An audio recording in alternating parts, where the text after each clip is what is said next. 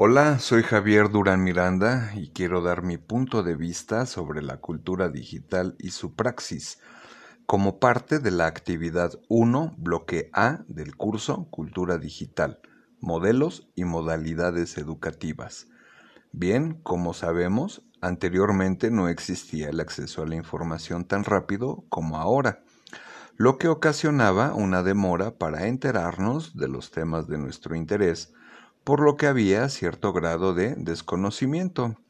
Ahora que existe una gran cantidad de información a la cual accedemos desde cualquier navegador, creo que podría producirnos el efecto contrario de desinformarnos si no sabemos cómo buscar y procesar la información por la web.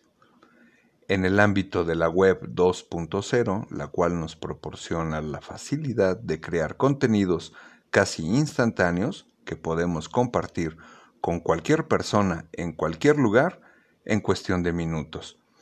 Tal parece que hay ocasiones que se muestra una faceta del ideal de vida que quisiéramos tener para mostrar a los demás y que muchas veces dista de la verdadera realidad de nuestras existencias.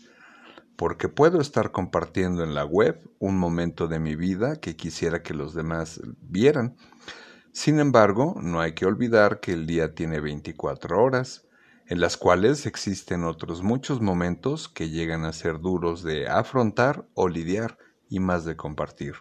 Sin embargo, pude haber mostrado otra realidad en mi red social momentos anteriores, con lo cual pudiera estarme engañando entre lo real y lo virtual. Es complicado de suponer, espinoso de asimilar y complejo de superar. Lo he visto en mi familia, cuando veo la foto de mi cuñada que proyecta la familia feliz en la playa, sin que otros sepan que antes y después de ese momento único hubo regaños y hasta jalones a mis sobrinos. En lo personal me ha sucedido. Me he visto enredado en discusiones por el chat de mensajería instantánea con personas que no conozco y otras a las que sí, en las cuales no llegan a ningún lado. Por el contrario, me he quedado con emociones malsanas contenidas por la impotencia de no expresar las cosas face to face, esto es, cara a cara.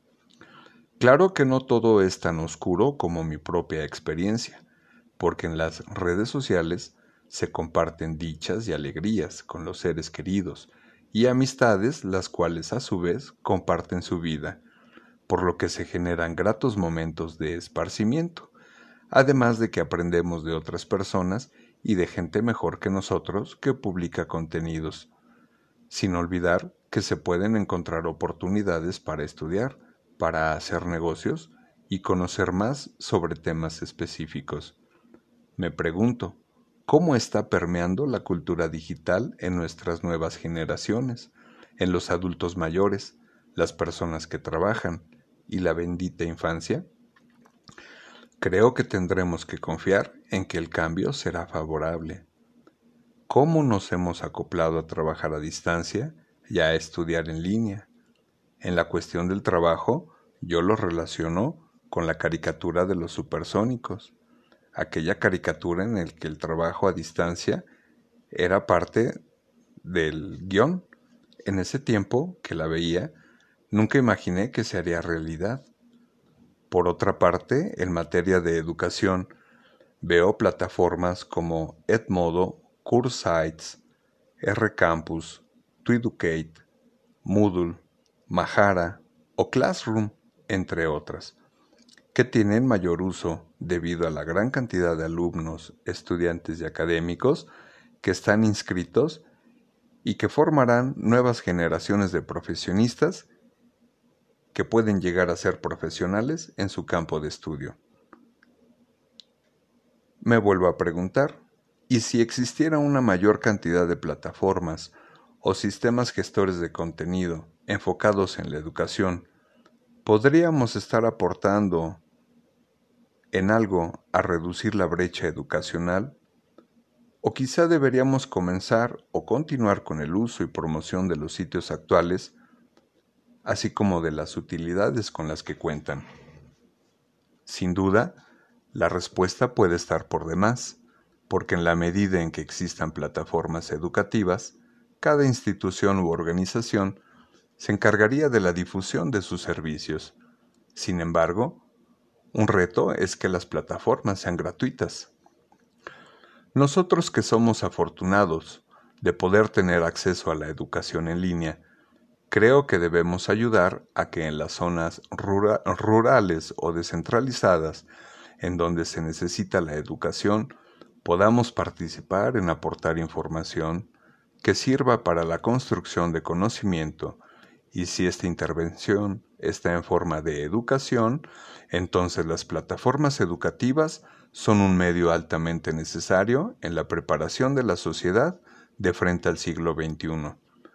Por supuesto, sin denostar a los pilares del conocimiento, como son las escuelas, las bibliotecas, universidades e institutos, los recursos informáticos, tales como las bases de datos en educación y repositorios digitales. Creo que si el tiempo al que le dedicamos a navegar por Internet fuera utilizado para la autoeducación o capacitación, estaríamos progresando de una manera más igualitaria, al adquirir una nueva forma de ver y enfrentar la vida, porque la educación transforma mentes y abre corazones, Quiero destacar que esfuerzos como el Instituto Rosario Castellanos, al cual tengo la gran oportunidad de pertenecer, es un ejemplo de cómo se oferta la educación en línea, de calidad y gratuita, por lo que contar con esta modalidad de educación creo que se genera una población con mayor posibilidad de oportunidades. Hasta aquí, gracias por escucharme.